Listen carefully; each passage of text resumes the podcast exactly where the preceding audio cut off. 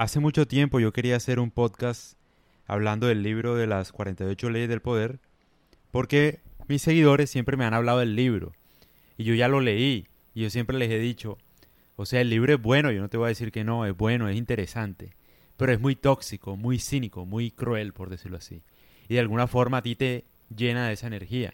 Entonces hoy voy a hablar de ese libro, aprovechando una pregunta que me hizo José Fuentes, en Instagram, José F. Fuentes Q, que me dice, hola crack, en el libro de 48 leyes del poder, la ley número 6 menciona, busque llamar la atención a cualquier precio.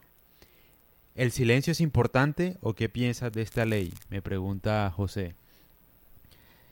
En estos tiempos el silencio es muy importante porque todo el mundo está buscando llamar la atención. Entonces la mejor forma de llamar la atención hoy en día es hacer todo lo contrario, es mostrarse en silencio, ser misterioso es la mejor forma de llamar la atención hoy en día, si te digo. Entonces, es todo lo contrario a lo que dice la ley, tal cual. Tal vez en esa época o en el momento en el que él lo escribió, la ley tenía mucho más sentido, pero hoy día, hoy día todo el mundo está buscando llamar la atención. Además, se nota. Entonces yo creo, hablando propiamente de esa ley, que la mejor forma de llamar la atención es precisamente no publicando nada en Instagram, no publicando nada en tu vida de tu vida personal.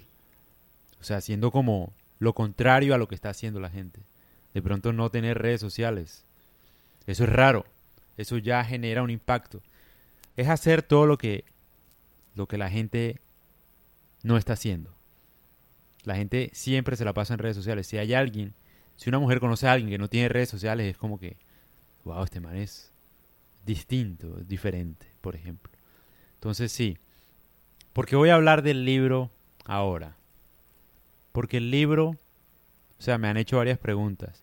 El libro es bueno, yo no te voy a decir que no. Yo lo leí ya hace bastante tiempo, hace varios años. En el momento en el que yo lo leí, me tramó. O sea, me volví tóxico, si te digo. Empecé a creer todas las leyes. Es más, hubo una época en que yo, yo me quería tatuar todas las leyes. con eso te digo todo, o sea, súper fanático. de verdad, digamos que estaba empezando a leer. Tampoco es que leyera así como lo hago ahora. Digamos que estaba empezando a leer y leí ese libro y me pareció fenomenal. ¿Qué es lo que pasa? Que yo siento que el libro es tóxico. O sea, de alguna manera te contamina. Te hace ver como una víctima. Donde, pobrecito tú, estás rodeado de malos amigos, de mala gente. Todo el mundo te quiere hacer daño, todo el mundo te envidia. Y no es cierto. Porque en parte yo lo que he aprendido, obviamente, leyendo otros libros de filosofía en general, pues filosofía práctica, ¿no? Yo no estoy aquí hablando, no, Platón, Aristóteles, la política, la república, no, no, no. O sea, yo lo que estoy hablando acá es filosofía práctica, gente como Osho, por ejemplo, de, amor, de tomar buenas decisiones, no así del Paco, de la, las, las escuelas de pensamiento, no, eso no, eso no, eso es irrelevante, si te digo. La filosofía sirve en virtud de la práctica. Entonces yo lo que he leído últimamente, no, no, como que me hace pensar sobre ese libro de las 48 leyes del poder y digo, no hombre, ese libro es muy tóxico. O sea, por ejemplo, hay cosas en las que tiene razón, pero yo puedo contradecir cada ley si te digo, ahora, hoy día. No sé si yo tenga la razón o no, pero en el momento en el que yo lo leí, el libro me volvió como, como más puta, si te digo. O sea, de verdad, me metí en el papel, el libro me contaminó, te lo juro. O sea, me estaba volviendo un perro. un perro despiadado, de verdad me transformó. Por eso es que no digo que sea malo, tal vez me pasó a mí solamente. Digo es que uno empieza a creer todo lo que dice el libro y hay muchas cosas que no son ciertas. Lo de la traición de un amigo. Si un amigo te traiciona es porque nunca fue un amigo real. Yo sí creo en las amistades reales. Además, podría decir, si un amigo te traiciona es tu culpa por elegir mal los amigos. Eso no te lo dice el libro. El libro te dice que la naturaleza del ser humano es traicionar. ¿No? Entonces como que la culpa de todo lo que te pasa siempre está alrededor tuyo y tú no tienes la culpa de nada. En cambio la filosofía que yo he visto, pues, es hacerme responsable de todo, de todo lo que gira en torno a mi vida, bueno y malo. Entonces, si a mí me traiciona es culpa mía. Si mi mujer me deja es culpa mía. Si me ponen los cachos es culpa mía. Esa es la nueva versión de mía, pues, de César. Después de ese libro. Pero cuando estaba leyendo el libro y cuando me lo terminé, yo decía, no, las mujeres son malas, no, este amigo se quiere aprovechar de mí, no, tal cosa, no, mi jefe me odia, no sé qué. Entonces, es un libro muy cínico, muy, muy como, ¿cómo decirlo? Muy tóxico. Muy tóxico es la verdad. Porque no te echa la culpa a ti de nada. O sea, todo el mundo es malo. Y sí, no dice nada nuevo tampoco, ¿no? La traición siempre ha existido. Todo eso ha existido, digamos. No es nada nuevo.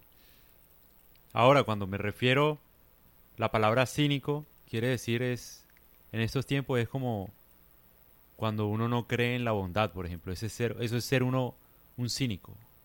Cuando uno no cree que la bondad exista o que la sinceridad existe. Y yo creo que sí existe. O sea, lo que quiero decir es que el libro enseña muchas cosas. Yo no, yo no voy a decirle a la gente que no lo lea, porque tiene que leerlo, porque además yo lo leí. Lo que yo quiero decir es que empiecen a leerlo y traten de pensar en su vida si hay algo de cierto o no en ese libro. Y obviamente tú con cada ley te vas a dar cuenta que hay cosas ciertas porque te han pasado. Pero ahora yo quiero que asumas tú la responsabilidad de cada cosa que te pasó. Deja de asumir que la responsabilidad del daño que te han hecho a tu vida depende de otra persona, porque eso es lo que hace el libro. Tu jefe, tu novia, tus amigos traicionan, la gente te envidia, etcétera. No está diciendo mentiras, obviamente eso pasa, pero qué gran porcentaje de eso que pasa es por culpa tuya y no por los demás.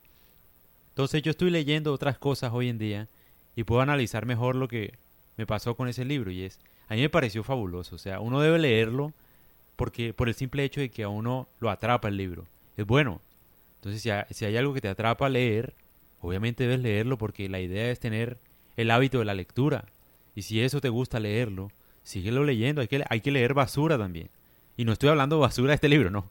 Pero digo en general, uno debe leer lo que sea y uno poco a poco como que va evolucionando. O sea, yo, yo cojo los libros como si fueran un nivel de videojuegos. Al principio cuando yo empecé a leer, yo leía de todo, cualquier clase de basura, no sé, libros malos de motivación, de lo que sea. Y uno como que a medida que va leyendo va adquiriendo más nivel, me parece. Entonces yo leí ese libro y he leído otros que me parecen mejores y por eso saco esa conclusión hoy día. Pero por ejemplo, sí, hay leyes que tienen sentido. Por ejemplo, la de no brilles más que tu jefe, por ejemplo. No sé cuál, es, cuál ley es esa. Tiene sentido, pero yo la podía contradecir y es, pues si tu jefe envidia que tú seas mejor que él, es porque estás en un cargo malo en un empleo malo en un trabajo malo. Porque generalmente, si, si tú eres mejor que tu jefe, le conviene a tu jefe y, te conviene a ti. Hay un caso de un man en Silicon Valley, por ejemplo. El man, no recuerdo el nombre y no sé ni dónde lo vi, la verdad. El man trabajaba creo que para Google, no sé para qué empresa. El man no hacía nada. Iba, trabajaba dos horas y se iba. Entonces los compañeros decían, bueno, pero este man no trabaja, no hace nada y tal. Pero la verdad es que el man es un genio. El jefe estaba contento de que el man fuera un capo y brillara así. Porque el man en dos horas hacía lo que el resto de gente normal no era capaz de hacer. En dos horas el man podría generarle una ganancia a la empresa de dos millones de dólares, por ejemplo. Con dos horas de trabajo. Eso no lo hace nadie. Entonces el man tenía ciertos beneficios por parte de su jefe, porque a su jefe le convenía tenerlo así, darle esa licencia, que hiciera lo que se le diera la gana. Hay personas así. Entonces depende, ¿no? Obviamente si estás en, en una burocracia, en Latinoamérica, por ejemplo, la burocracia es muy fuerte. Obviamente tu jefe sí te puede envidiar porque además aquí no hay gente talentosa. Entonces si te ven con talento, pues obviamente se van a cerrar. Pero hoy día todo es remoto.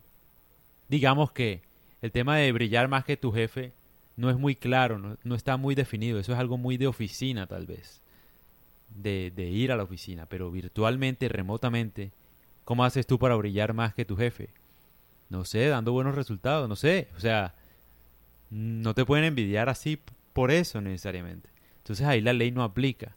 Y así pasa con todas las leyes. O sea, el libro es bueno. Robert Greene me parece un man capo y tal, pero hay que entender también cómo él escribió los libros, los libros. El man siempre fue rechazado, tuvo problemas con las viejas, con todo en general. No, como que no daba pie con bola, dicen en Colombia. No le salía nada. Entonces, uno entiende por qué el man, digamos, escribió todos esos libros, que son muy buenos. Otra cosa, digamos, una crítica, pues, del libro es que obviamente asocia la historia con ciertos pasajes de la ley, pero para mí también adecúa la ley a la historia. Es decir, la historia obviamente es contada por la gente que ganó y toda historia tiene una malinterpretación a la hora de, de escribirse. Entonces todas las historias obviamente pareciera que tuvieran una relación con la ley, con lo que él está diciendo, pero no quiere decir que necesariamente haya pasado así. Hay casos, no sé, la traición de, de Julio César, de César Augusto, no sé. En fin, hay muchas traiciones en, la historia. El mejor amigo, lo que sea. Digamos que uno no entiende el, el contexto, ¿no? Pues uno ve la traición y uno dice, no, sí, no hay que confiar en nadie. Pero en el momento hay mucho detalle que queda ausente en la historia. Entonces sí, nadie sabe los detalles de por qué fue la traición. Hay que entenderlo bien. O sea, obviamente la naturaleza del ser humano es buscar lo mejor para uno, pero si, por ejemplo, tú eres lo suficientemente sensato y egoísta como para rodearte solo de personas valiosas, nadie te va a traicionar porque es que tú eliges bien siempre. Y esa es mi crítica al libro en general. Yo no creo que la gente envidie, te quiera hacer daño y te joda la vida, porque sí, o sea, tú en parte tú lo permites, tú eliges mal, tú no tienes valores, entonces te rodeas de gente mala y tarde o temprano te van a traicionar, pero no es culpa de la gente en sí. Yo no creo que haya gente malvada porque sí, hay gente ignorante, tal cual. Eso lo leí en otro libro que es de Anthony de Melo, creo que se llama. Que me parece mucho más sensato, una, una filosofía de vida mucho más práctica. Y es dejar de buscar culpables. Y el libro, la mayoría de cosas de, lo que hace es buscar culpables o buscar como formas de ganar. Eso de tomar crédito pero sin dárselo a la gente cosas sucias, o sea que es tóxico el libro, es tóxico, pero no quiere decir que sea malo. Es muy bueno, a mí me gusta, la verdad. de verdad, yo no lo he vuelto a leer, pero bueno, sí es, y me pareció lo más sensato, increíblemente sensato que había leído. Nunca en la vida había leído algo así, de verdad. En ese entonces. Pero uno empieza a leer de pronto más cosas después. Hay que tener mucho cuidado cuando uno empieza a leer algo, porque uno empieza a leer algo y eso que está leyendo se transforma en la vida de uno en ese momento. De pronto ya después tú puedes decidir si lo descartas o lo coges. Cualquier cosa que leas. Pero en el momento en el que tú estás leyendo, tú te convences de que es así y empiezas a actuar tal cual como dice el libro. Y te lo digo por mi experiencia. Es más, arriesgate a leerlo. Una vez termines de leer ese libro, yo te paso otro y te recomiendo otro.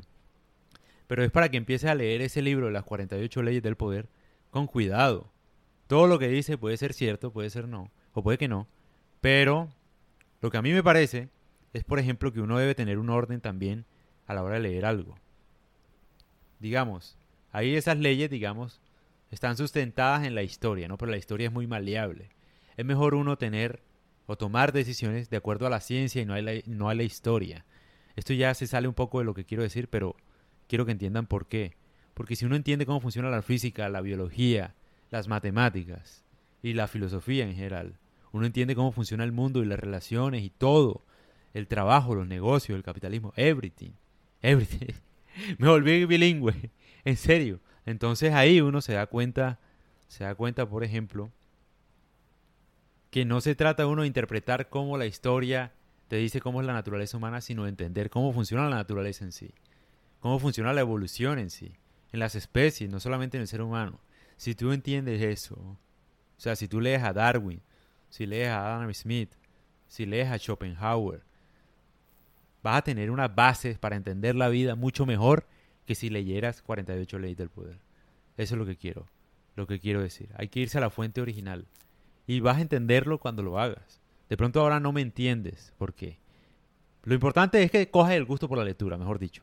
Si te gusta 48 leyes del poder, léelo y reléelo y después lee más cosas y vuelve a la fuente original, a la fuente. Si le, quieres leer la historia de las traiciones, vuelve al libro, los primeros libros escritos sobre el Imperio Romano, por ejemplo, y entiende bien esos libros, para que veas los detalles de la interpretación que le puede dar Robert Greene, que él no lo está haciendo mal, él hizo un excelente trabajo, o sea, un libro increíble de los más vendidos del mundo, por ejemplo.